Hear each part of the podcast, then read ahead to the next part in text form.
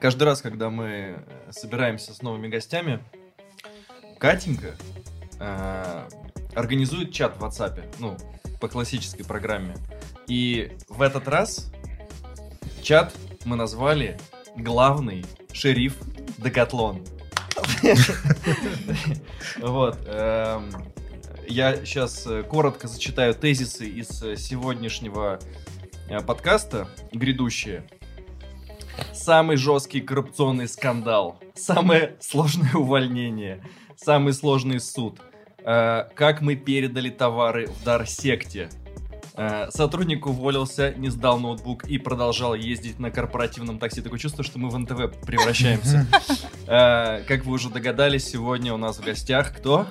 Вячеслав Куджаян, шериф Привет, Сия привет. Декатлон. Ну, не знаю, насколько шериф. а, Но хотя- Бэтмен точно. Слав, вот и можно я еще короткое Да-да-да. вступление скажу? Когда я делилась с коллегами Мгм. и делала небольшой спойлер, что у нас будет в ближайшем выпуске Слава, мне, знаешь, как тебя характеризовали? Что если ты не знаешь, к кому обратиться, как поступить в той или иной ситуации, у тебя точно должен быть в телефоне забит номер Славы. Кол Слава. Да. Ну, ну, Позвони собственно, Славе. видимо, так и есть, потому что я получаю звонки даже а, в выходные дни. Вот э, пару дней назад там ребята звонили из разных магазинов. Ну, я не знаю, с чем это связано. Может быть, это связано с тем, что ребята до сих пор думают, что я работаю в юроделе. Ну, окей, не вижу в этом проблемы, потому что если у нас и выходные, у нас, я имею в виду, да, сервисы, которые помогают ритейлу в работе, то ребята работают как бы без выходных, я имею в виду магазины, работают до 10 вечера, и поэтому странно, если честно, выключать телефон в 6 вечера и идти домой там довольным. А, Мы прекрасно понимаем, что есть такие моменты, когда в магазине случается какое-то ЧП, неважно какое. И иногда, окей, если у тебя огромное количество там опыта, и ты работаешь очень много лет, знаешь, что с этим делать. Но ситуации бывают разные, а, люди бывают разные. Слава, знаешь, со стороны, ну, мы чуть глубже знаем твою работу, да, наверное, чем э, наши слушатели. Кажется, со стороны очень сложная. Ты как бы повержен все время вот в скандалы, в расследования, в разборки, угрозы, репутации и так далее. Но по тебе можно смело сказать, что ты очень поглощен своей работой, в положительном ключе на нее смотришь, что ты любишь свою работу. Вот скажи, что конкретно тебя интересно в ней особенно привлекает? И давай еще сразу на чистоту, что раздражает, что не нравится. Ну, я не знаю насчет э, каких-то разборок и всего остального. Нет, ну то, что, с чем ты э, сталкиваешься в процессе работы, все-таки это стрессовые, скажем так, ситуации, нештатные и иногда конфликтные. Вот. Но это, по-моему, действительно там со стороны видно, что как будто реально твоя среда. Не знаю, а почему кажется, что мы, наверное, надеюсь, не из-за того, что я Ну, у тебя такой получается? скандалист. Нет, ну, я могу сказать, что для меня в данной работе может быть э, немного неприятно, скажем так. Ну, начнем с того, что моя задача, скажем так, compliance officer или риск менеджер, так же, как и у Кристины, там, и Бориса, да, моих коллег, не сколько что-то выяснить, э, накопать или еще что-то. Наша задача изначально, да, как бы любого вот compliance или риск менеджера, это направить и сказать, как делать. Ну, то есть э, дать какие-то рекомендации, и помочь помочь ритейлу как бы решить какую-то проблему. Что неприятным, ну, наверное, это вот когда ты находишь то, чего ты не хотел находить. Когда ты сталкиваешься с тем, чего не должно быть. Такие моменты были, мы, ну, может быть, наверное, мы позже на этом остановимся, да, я там расскажу. Но вот, наверное, это самое неприятное. Потому что мне кажется, что любая работа, человек, если ее делает, он либо должен делать ее хорошо, либо не делать вообще. Ну, то есть это странно, когда ты приходишь в какой-то магазин, и там сидит какая-нибудь мадемуазель, подпиливает свои ногти или красит их ты просишь что-то продать, ну, как бы хочешь ей денег отдать, а она еще там какая-нибудь недовольная, что ты ее побеспокоил в ее сложном процессе, да, этого френча. Поэтому, наверное, вот этот неприятный момент, когда ты находишь то, чего как бы не должно быть. А может сразу реально нырнем, нырнем. Да, знаешь, вот, Слав, э, хотелось бы... Вот знаешь, я помню Фабрис, когда у него был какой-то неразрешимый вопрос, или нужно было что-то выяснить, он говорил, иди спроси у Славы. Вот правда, я прям помню, когда он давал какие-то мне странные задания, я на него, видимо, так смотрела, он говорил, спроси у Славы. И вот, знаешь, интересно, как ты оказываешься в эпицентре всех этих событий? У тебя какие-то есть э, шпионы, может быть, какие-то лазейки, какие-то особые сайты, на которых ты это все смотришь и проверяешь. Вот расскажи, например, как ты выясняешь, какие-то истории, как ты выясняешь э, проблемы, что тебя к этому подводит? У тебя может быть особый нюх? Мне кажется, они сами находят э, Вячеслава, и во многом помогает э, прокачанный нетворкинг в первые три месяца работы. Но у меня сразу, может быть, к вопросу Кати, вот когда ты говорил про какие-то вопиющие моменты, с которыми ты сталкивался, Можешь сразу тогда какой-нибудь припомнить, глядя на который ты говорил, ё-моё, ребята, ну как можно было это сделать вообще? Просто негодяй. Да, что касается информации, понятное дело, да, кто владеет информацией, владеет миром, да, известная фраза. Информацию мы получаем, ну, по-разному. Информацию не только я получаю, там мои коллеги получают, там Кристина, Боря. Бывает, что информацию нам дает э, Стивен, руководитель всего департамента. Нетворкинг реально это очень сильная вещь. Это вот ребята, с которыми общаешься вживую. То есть это очень важно, когда ты сидишь не просто в офисе, а когда ты ездишь, когда ты посещаешь мероприятия, когда ты участвуешь в различных ивентах, да, там вот открытие магазина. Я считаю, что в принципе на такие вещи нужно ездить. Давайте глубже. Почему происходят какие-либо косяки а, и почему наша работа имеет смысл?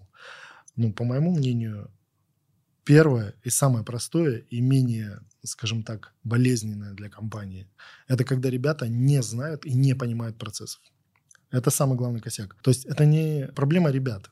Это значит проблема тех, кто должен был донести до них эту информацию. Либо информация некорректна, либо она неправильно изложена и так далее и тому подобное. Здесь, в этом направлении, я считаю, что основная проблема в том, и в том числе а давайте будем честны, вот Леша из ритейла. То, что ритейл не любит сервисы, может быть, не все, да, а сервисы не особо любят ритейл. По моему мнению, вот у меня есть теория, почему это происходит. Мы все прекрасно понимаем, я это говорю на всех интеграциях и везде, что все те, кто работают в целом в компании, зависят от ритейла мы получаем и радуемся смс с номера 900 благодаря ритейлу. Они работают, они зарабатывают эти деньги, они стоят на ногах и так далее и тому подобное. Основная проблема, почему, по моему мнению, ритейл не любит или, скажем так, недолюбливает сервисы, потому что он полностью не понимает все те процессы, которые происходят в офисе.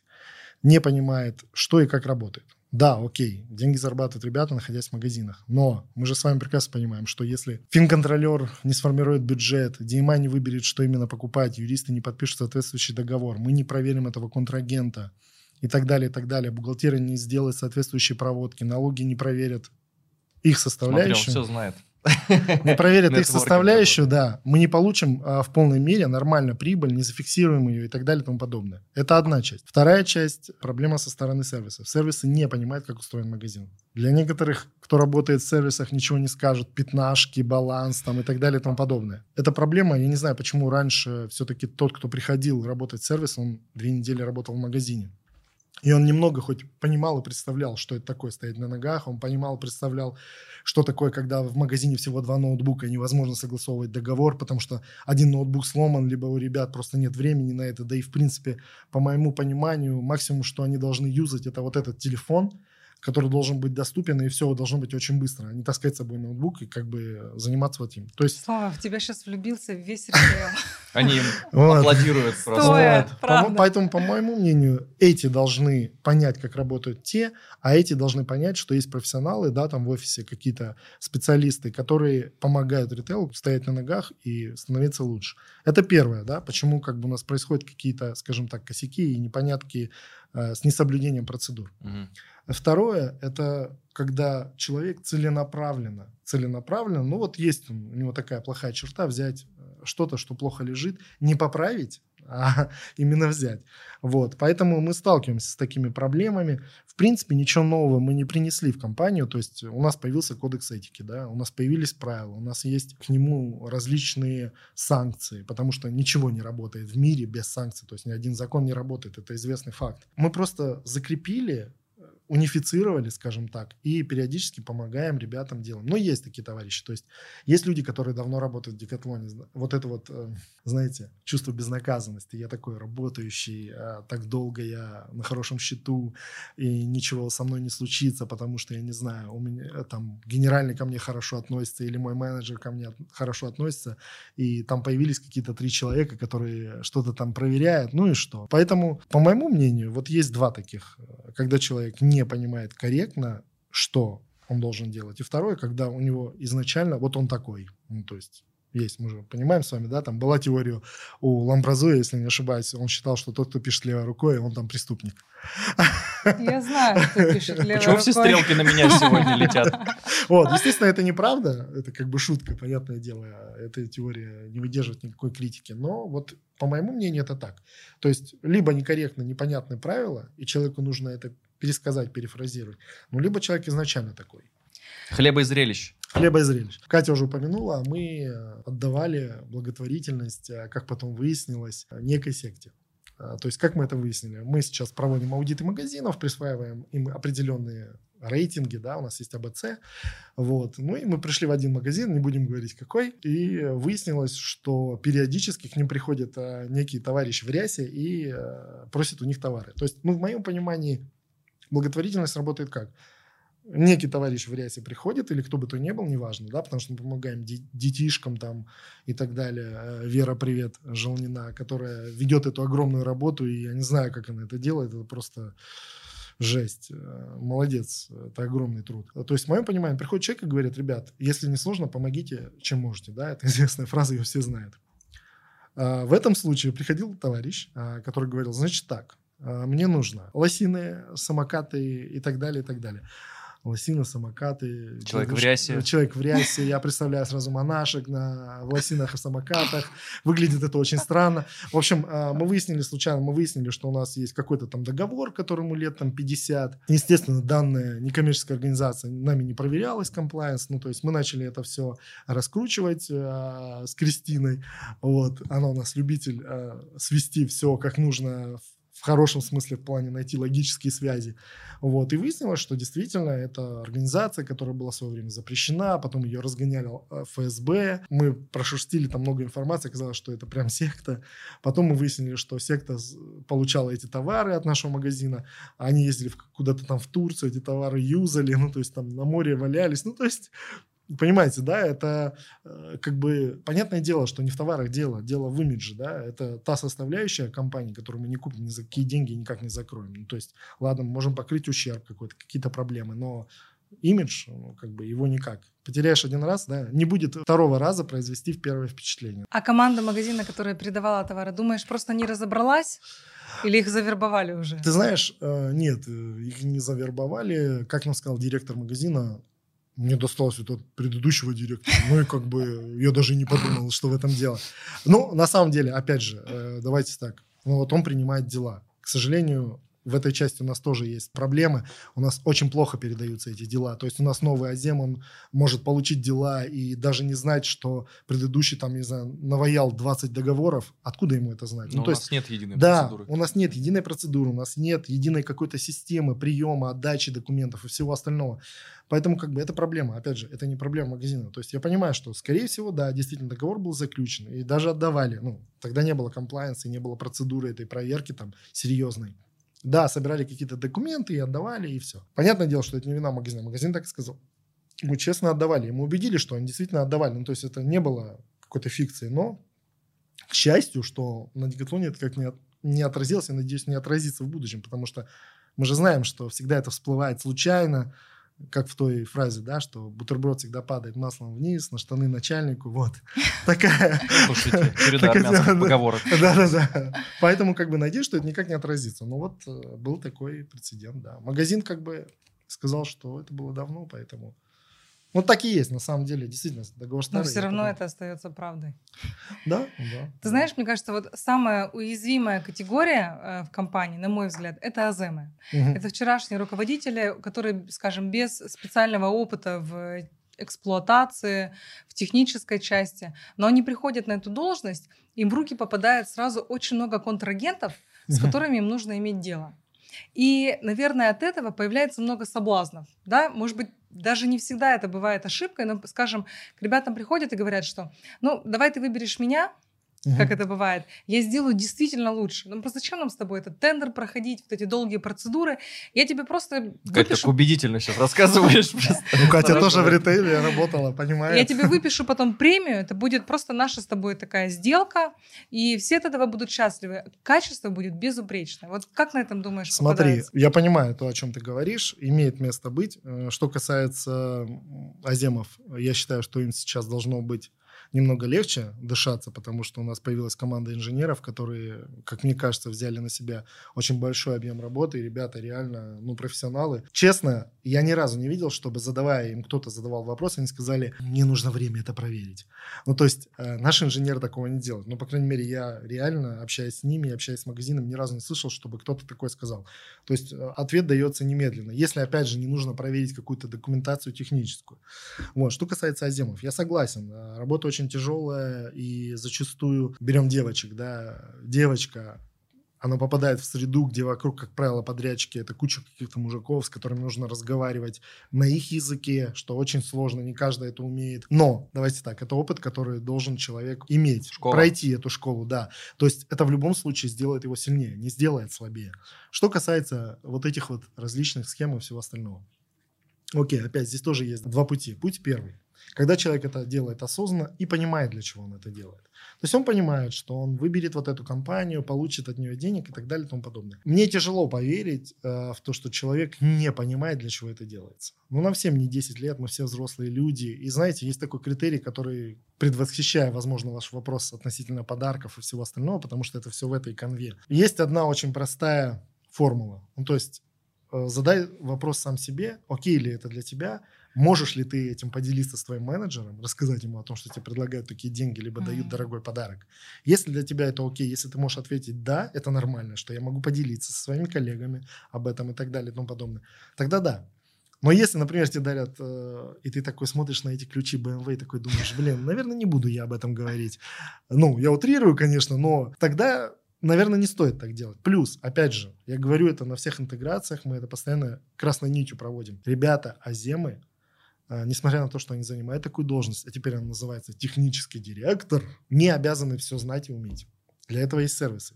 Я им всегда говорю, ребята, если вы что-то хотите, не знаете, как это делать, или просто задайте вопрос, получите консультацию и follow, да, и следуйте этому. Не надо придумывать что-то там изобретать. Зачем? Пример про сотрудника, который то, что Леша зачитал, да, ушел из компании, забрал с собой все, что ему давали для работы, там ноутбуки и пользовался такси. А было время, когда такси было безучетно, да, ввелась некая таблица, которую менеджерили несколько человек, и просто физически невозможно каждый раз заходить в Google таблицу, ты не знаешь, кто уволился, не уволился. Естественно, это оставалось на ответственность э, того человека, который был в этой таблице. Сейчас, конечно, все окей, э, там коллеги из HR все уже сделали, автоматизировали. Но человек, да, реально ушел из компании, э, оставил себе ноутбук, продолжал пользоваться такси на почти 70 тысяч. Я не знаю, что нужно сделать, чтобы пользоваться такси там целый месяц на 70 тысяч. И когда мы с ним э, вели переписку, он сначала говорил о том, что он якобы оставил ноутбук коллегам.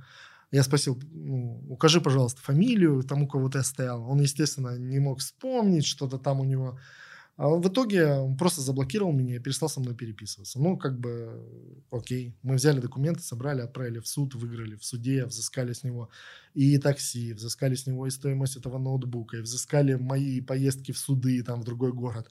Ну, то есть э, сейчас мы это не оставляем просто так, потому что все-таки это собственность компании. Это деньги. То, о чем ребята иногда не думают в магазинах, да. Им говорят, они предприниматели. Но предпринимательство – это вот если брать по закону, осуществляемая на свой страх и риск деятельность по извлечению прибыли.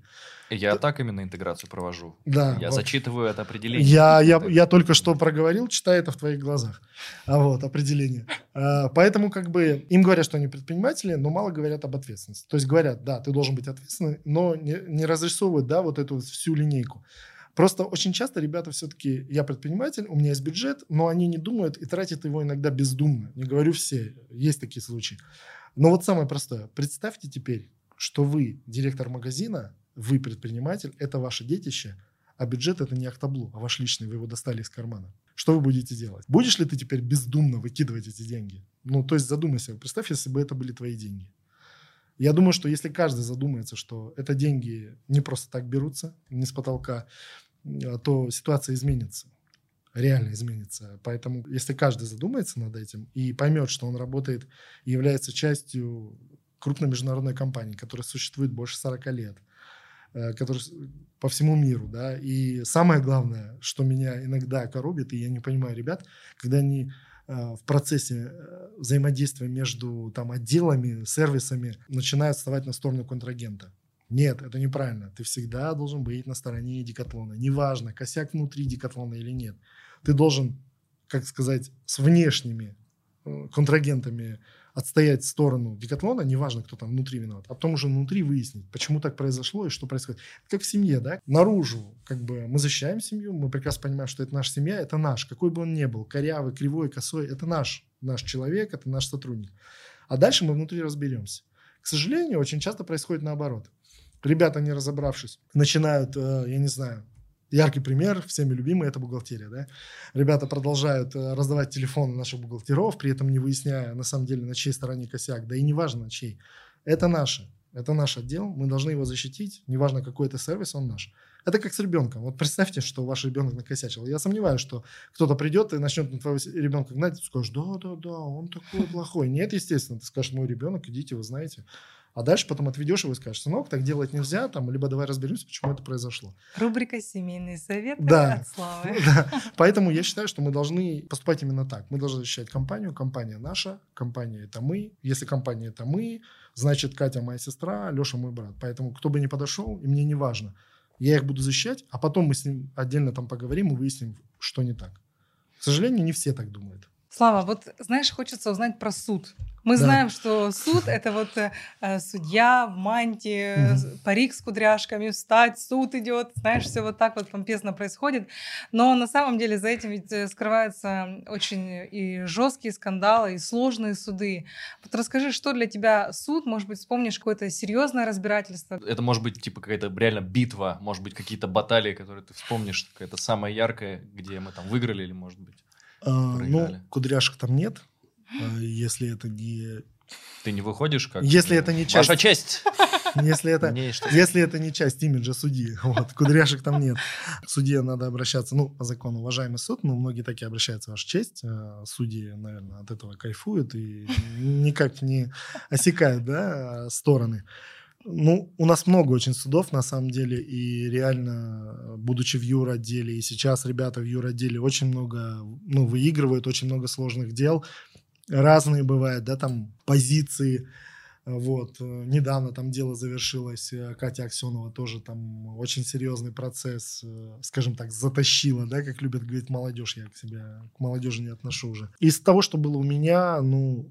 Самый громкий что называть громким. Ну, например, очень веселый и такой э, памятный процесс был, когда я проработал всего ничего и выяснил, что... В общем, мы перечисляли алименты нашему сотруднику, жене нашего сотрудника по решению суда. И в один прекрасный момент, э, когда он увольнялся, мы должны были перечислить последний платеж в районе там 11 тысяч. Мы вместо 11 перечислили миллион сто. А, но тогда было это все сложно, потому что раньше это делалось... Считали в... на калькуляторе? Да, да. Ну, на счетах. Смех смехом, но смех смехом реально так и было. То есть раньше, насколько я помню, какие-то платежи формировались в Excel, там, ну, это все вручную было. Сейчас еще более-менее это все автоматизировано. Раньше это было проблематично. Ну и случайно как бы ушли деньги на миллион сто. Ну и получилось, что к моменту моего прихода уже срок исковой давности подходил, да и вообще возврат денег как неосновательное обогащение по таким делам, по зарплате, по алиментам очень сложно ну, по судебной практике практически невозможно взыскать. Считается, что тот, кто отправил, как бы это его проблема. Ого. По таким делам тем более. Ну и получилось так, что до меня пытались реально вернуть эти деньги. Даже та женщина, которая девушка, потому что, как говорит Стивен, женщина в Сбербанке. Вот, та девушка, которая получила эти деньги Э, пыталась, э, даже хотела их вернуть, у нас была переписка у наших казначей с ней. А потом, видимо, ей попался какой-то юрист или адвокат, который сказал, зачем тебе это надо? Ну, как бы, расслабься, используй эти деньги. И мы пошли в суд. Э, мы пошли в суд, и я решил, что мы взыщем это все, хотя не, все были против, никто не верил. Вот, ну, как бы Исин сказал, давай, газуй э, вперед. Мы подали в суд, она наняла адвоката, адвокат пришел, начал мне говорить о том, что какие мы злодеи, а, зачем мы взыскиваем деньги у бедной э, девушки, у нее двое детей и так далее и тому подобное. Вот она эти деньги потеряет.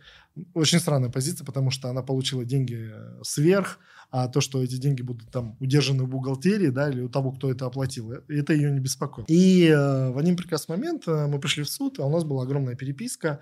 Но проблема состояла в том, что с ее стороны мы не могли подтвердить, что это именно она переписывалась. То есть там был имейл, но непонятно, кому он принадлежит. Ну, как обычно, знаешь, там любят все имейл какой-нибудь составить. БММ, Солнышко да, 2004. Да, да, да, солнышко 2004 или там красавица какая-нибудь. Вот. Ну и как подтвердить? Э, Не подтвердишь, непонятно как бы. И в суд э, я принес вот такую кипу и просил приобщить к материалам дела. Логичная ситуация для таких э, веселых вещей. Это та сторона говорит нет, потому что мы не знаем, чье это. Суд говорит согласны, и поэтому до свидания. Основная проблема, как я считаю, это то, что эта девушка пошла со своим адвокатом. Вернее, это проблема адвоката, что он притащил своего клиента. Потому что, как показывает практика, а практики немало у меня, эти клиенты любят в ненужный момент что-нибудь ляпнуть. И э, я принес эту кипу, естественно, говорю, прошу приобщить. Здесь есть подтверждение, что она понимала, что эти деньги не ее, хотела вернуть. На что адвокат сказал, что да, действительно, тут непонятно, мы против, мы возражаем. Судья сказал, ну дайте хоть посмотреть, что это такое. Я отдаю судье, отдаю адвокату, пока они вдвоем ну, это все прочитывают. А я обращаюсь, собственно, к ответчице и говорю, что ну что ж вы так плохо, работаете в такой классной компании, работаете на бортпроводником в Аэрофлоте. Ла-ла-ла, рассказываю я, как корабли бороздят. И тут она не выдержит и как говорит, ну что? Ну и не хочу я возвращать. Да, писала я это. Вывел. Да, ну, получилось так. Ну, естественно, это была такая баталия словесная, очень долгая. А, суд приобщил к материалам дела, на основе этого вынес решение. Вот, мы получили деньги, но не все. Там, грубо говоря, миллион сто она нам должна была. Мы получили 900, по-моему, 80. Остальные деньги ей оставили, потому что Есин ее пожалел и сказал, ладно, а, пусть отдает эти деньги, остальное пусть ей на адвоката останется, потому что ей все равно придется этому адвокату платить. То есть, ну вот Все из равно таких остались веселых... великодушными. Да, то есть даже в такой ситуации мы все равно получили свои деньги, пускай не все, но мы их вернули, и э, этот человек как бы даже с барского плеча Есин даровал ей там вот сколько-то тысяч. Спасибо Славе за это. Ну, не только мне, как бы, вот, поэтому была такая ситуация очень веселая. Есть у нас такой замечательный сервис Whisplay. Да. С недавних пор он появился. И знаешь, здесь есть тонкий момент, о Мгм. котором мы с тобой знаем, что, скажем, если я вижу, что в моем периметре мой руководитель злоупотребляет своими полномочиями, но я боюсь об этом сказать напрямую ему, как-то вывести его на разговор, или даже я боюсь тебе позвонить и сказать, потому что не знаю, как ты меня воспримешь, правильно ли это будет уместно сказано и так далее. Я пишу в этот прекрасный сервис Whisplay, Мгм. но как здесь поступить тебе и выяснить, не клевета ли это? Насколько честная в своей объективной или субъективной оценке? И вообще, как часто туда пишут? Ну, мы запустили его, точно дату не скажу, а, пишут, ребята пишут. Да, здесь вот есть э, вот эта вот проблема понять, должен Кто я прав. туда писать. Ну, для начала вообще должен я туда писать. Мгм. Реально, иногда эта грань, она настолько размыта, что мы иногда думаем коллективный, да, такой штурм и пытаемся понять, э, нужно ли туда писать и вообще. Система, она полностью, ей можно доверять, она полностью независима. Декатлон не имеет никакого отношения. Это сторонняя организация, которая, если честно, находится вообще, по-моему, в Австралии. Я как-то с, ней- с ними созванивался, когда мы обсуждали процесс развертывания в нашей среде. Мне приходилось равно утром приходить, потому что часовые пояса, ну там, я сидел в 6 утра там в наушниках, полностью зависимо, Декатлон не контролирует ее, вы полностью в этой среде анонимны, если решаете себя раскрыть, окей, это ваше желание, но вы можете до конца расследования полностью быть анонимными. А Вы обязательно получите ответ, главное, как бы плюсы этой системы, вы получите ответ, вы видите полностью history, да, того, что происходит там, можете прикрепить файлы и так далее, и так далее. Что касается обращения. Э, Да, мы рекомендуем обращаться только тогда, когда вы действительно уверены в той информации, которая у вас есть. То есть это не слухи, это вы там где-то не услышали, случайно что-то вам попало. То есть вы должны быть уверены в том, что вы говорите или пишете. Что касается непосредственно того, что ты сказала. Да, иногда это очень сложно. Если вы не уверены, что руководитель вам может помочь, либо то, что ты сказала, Кать, действительно, руководитель может быть замешан а, каким-то образом и так далее. Да, мы рекомендуем вам, вам туда обращаться. Но, пожалуйста, будьте готовы к тому, что если это вдруг клевета, если это вдруг э, недостоверная информация и так далее, это может обернуться против вас. Понятное дело, если вы останетесь анонимным, вроде как никаких проблем нет. Но если вы вдруг раскроете себя и выяснится, что что-то не то, могут быть проблемы. У нас уже были такие прецеденты, когда человек писал, говорил, что вот я узнал, они там наняли кого-то, а этот, он там чей-то друг или еще что-то. Окей, Нашими процедурами не запрещено нанимать близких людей, там, друзей, не знаю, жен, Наоборот, сестер, у нас братьев. бонус за это вообще, Да. если что. Да, это во-первых. Во-вторых, э, сейчас есть четкая процедура. Если человек тебе близкий и так далее, ты просто не принимаешь решение в его найме. Ну, если честно, и без кодекса это логично. Ну, я же прекрасно понимаю, что если я кого-то приведу, как бы вряд ли меня Леша спросит, окей для тебя? Скажу, да, ну, я его беру. Нет. Леша берет его к себе в команду. Естественно, Леша его протестит, там, поговорить с ним и так далее и тому подобное. Это логично. Ну, это все просто прописано в кодексе. Но и мы выяснили, что та информация, которую нам дал этот человек, она некорректна. Ну, то есть мы опросили определенный круг лиц, э, в том числе анонимно. То есть мы запустили по определенным лицам, естественно, исключая этого человека, что вы думаете про работу того этого человека. Это очень такая долгая работа, и она требует именно вот э, таких каких-то, знаете, чтобы ты, спрашивая, вдруг не обозначил нужные ответы, которые тебе М. нужны, и в том числе не обозначил, э, ну, не дал понять человеку, из-за чего проводится этот опрос. Ну, то есть э, мы над этим долго работаем, когда что-либо составляем. Вот, это там привил особую любовь к, к этому нам Стивен. Вот, э, ну, это реально такая очень тонкая материя, очень Но уже тонкая были работа. такие ситуации, когда вот э, приходил какой-то запрос, и вы как-то пристально смотрели потом на определенного человека и Ну, когда помог сервис. да, Да, конечно, да. Есть такие моменты, и э, в работе в том числе есть определенные, скажем так, расследования, хотя это слово не знаю, насколько, расследование, насколько расследование, оно называй. корректно, да, несколько- не знаю, насколько оно корректно. Да, конечно, мы обращаем внимание, мы же не можем охватить все, все-таки компания, да, у нас сколько магазинов, они разбросаны по всей России. Вот. э, Раньше, пока не было этого Whispley, э, этой платформы, мы использовали почту. Вот. Голубиную. Ну, можно так сказать. Вот. э, Сейчас, что касается Виспли, у нас есть я, Борис, Кристина. Это люди, которые приказом э, Жеремии назначены как ответственные, кто имеет право, в принципе, читать. Ну и Стивен. А, Также есть у нас э, коллеги из HR отдела, которые также приказом назначены. Мы все подписали NDA о неразглашении. И вся информация, которую мы получим в результате вот, э, работы, э, как бы, если мы ее разгласим, либо она куда-то утечет и выяснится, что это наша вина, мы будем уволены. Вот. э, Та ситуация, которую я рассказал, мы очень плотно с коллегами из HR работали, реально была большая работа проведена. Им спасибо, потому что вопрос такой тоже. HR — это люди, которые должны вот не просто там что-то найти еще, психологически понять, что это за человек, про- проговорить. И, ну, очень много таких моментов. Все-таки, когда вживую общаешься с людьми, это совсем другое. Вот. Ну и вот было такое небольшое расследование, которое показало, что на самом деле человек просто наговаривал. То есть получается, что, как мы выяснили, э, он сам ничего не делал, ну, грубо говоря, там KPI и все остальное. То есть не выполнял фактически свою работу, но при этом пытался вот на кого-то свалить. Ну, есть такие люди, никуда не денешься, все мы... Если подрезюмировать, то, уважаемые коллеги, пишите в Виспли. Виспли? Да, В случае, мы потом если- сделаем, мы потом сделаем вот так, как у Дудя, и здесь будет какая-нибудь инфа про Виспли. Да, практически. А, В случае, если... То есть давай какой-нибудь кейс приведем. по- Вот, э, Когда вы не можете решить проблему посредством обычного менеджмента Декатлон, ага. когда вы понимаете, что тот, к кому вы обратитесь, э, скорее всего, заинтересован в исходе, Ага. либо может повлиять на это решение, Мгм. пожалуйста, пишите. Любой случай, даже если вы ошибетесь, не волнуйтесь, ничего страшного. Мы каждый случай, который кажется на первый взгляд все критичным, криминальным и так далее, мы его рассматриваем очень долго и пытаемся выяснить, э, ну, назовем так, юридический умысел.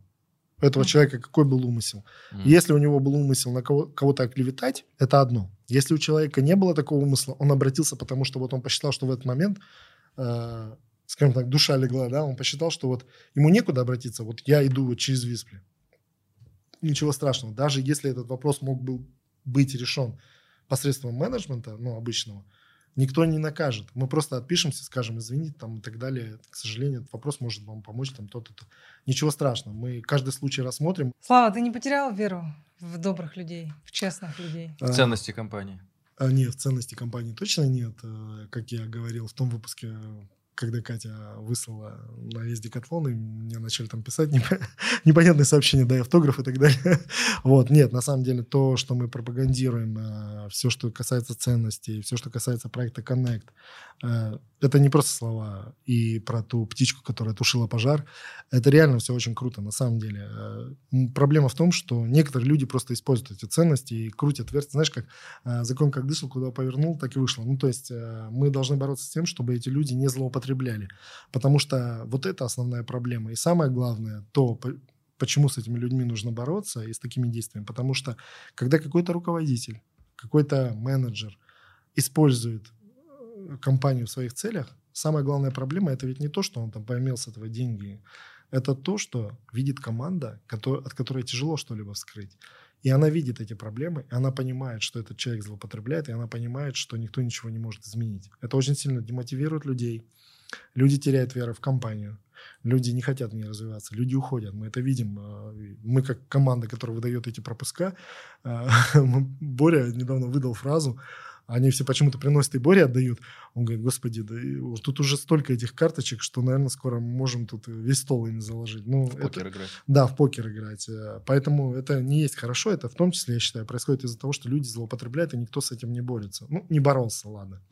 Сейчас э, мы стараемся показывать то, что работа идет. Мы стараемся об этом говорить, естественно, не называя имен и фамилий, потому что это неэтично, некорректно. Но, по крайней мере, чтобы ребята понимали, что есть кто-то, кто, кому можно обратиться и кто может попытаться это пресечь. Слава, спасибо тебе большое. Да не за что. Очень интересно было слушать. Ты скажешь на прощание? Да, пусть господствует здравый смысл. Э, и чем больше у нас э, честных, добрых, порядочных, э, адекватных людей в компании, тем дольше мы будем процветать как бизнес просто как, как семейная компания. Спасибо, Слава, за твою работу, за работу вашего отдела. Вы действительно показываете выдающиеся результаты и при этом не перестаете давать нам веру в людей. Не да, за я что. добавлю, что у меня два ощущения э, внутри витает. Первое это я ощущаю поддержку, потому что я могу от лица, ну, может быть, только от лица нашего магазина, может быть, от лица ритейла сказать, что мы реально ощущаем поддержку вот э, от вашего отдела, от комплайенс. Э, мы реально ощущаем, что вы, ваша цель помочь, а не еще один там надзирательный орган. Вот, это очень круто. Так что спасибо за вашу работу. И я реально, ну, как, после того, что как построена была работа последний год, э, мы сейчас реально чувствуем себя в безопасности, что у нас там на случай, если что-то случится, у нас всегда есть э, как бы Слава Куджаяна и команда, что один звонок, и мы реально сможем найти ответ на свой вопрос. Это очень круто. Да. спасибо, ребят. Спасибо. Ура. Всем пока. Ja.